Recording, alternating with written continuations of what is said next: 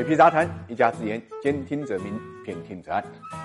没有最好，只有更好。一月十七号呢，国家统计局公布了中国二零二一年的成绩单。数据显示，中国的经济总量呢已经达到了一百一十四点四万亿，那么突破了一百一十万亿。按年平均汇率折算，大概是十七点七万亿美金，稳居世界第二，占全球经济的比重预计呢超过百分之十八。二零二零年中国 GDP 的同比增幅是百分之八点一，二零二零年呢同比增长百分之二点三，两年平均是百分之五点一。从去年季度经济增速来看，一二三四季度分别增幅是百分之十八点三、百分之七点九、百分之四点九和百分之四。那么第四季度增速是明显下滑。但是如果按两年平均算呢，一二三四季度呢分别增长百分之四点九、百分之五点五、百分之四点九、百分之五点二。四季度经济呢两年平均增长率比三季度还要高一点，也就是说经济总体呢还算是稳的。中国 GDP 从一百零一万亿增长到一百。一十四万亿，增量呢大概是十三万亿人民币左右，按年均汇率折算呢大概是两万亿美金，相当于啊世界上一个比较大的主要经济体一年的经济总量。算人均的话，中国人均 GDP 是达到了八万零九百七十六元，按年平均汇率折算大概是一万两千五百五十一美金，那么突破了一点二万美金，已经高于呢世界人均的 GDP 的水平。那么中国是不是就跨越了中等收入国家，达到了高收入？国家水准呢？如果按照二零一九年的标准划分，二零二一年的中国达标了。但是世界银行二零二一年七月份公布的最新的标准，高收入国家的门槛呢提高了，上调到人均呢 GMI，就是国民总收入超过了一万两千六百九十五美金。中等偏上收入国家呢，人均是超过四千零九十六美金，但低于一万两千六百九十五美金。中等偏低收入国家呢，人均呢是在一千零四。十六美金到四千零九十六美金之间，那么人均呢低于一千零四十六美金的属于低收入国家，所以中国目前仍然属于呢中等偏上收入国家。当然了，现在的距离是非常小了，一万两千五百五十一美金与一万两千六百九十五美金呢，只差一百四十四美金。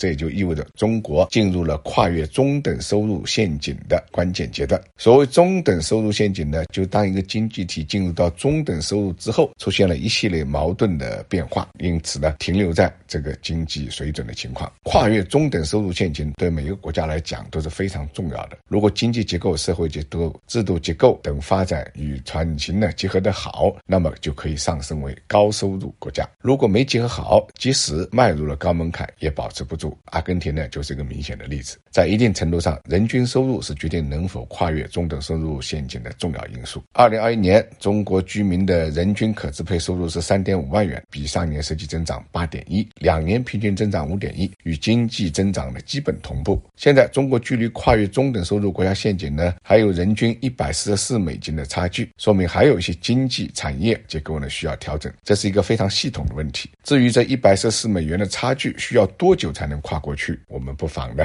保持一点耐心，拭目以待。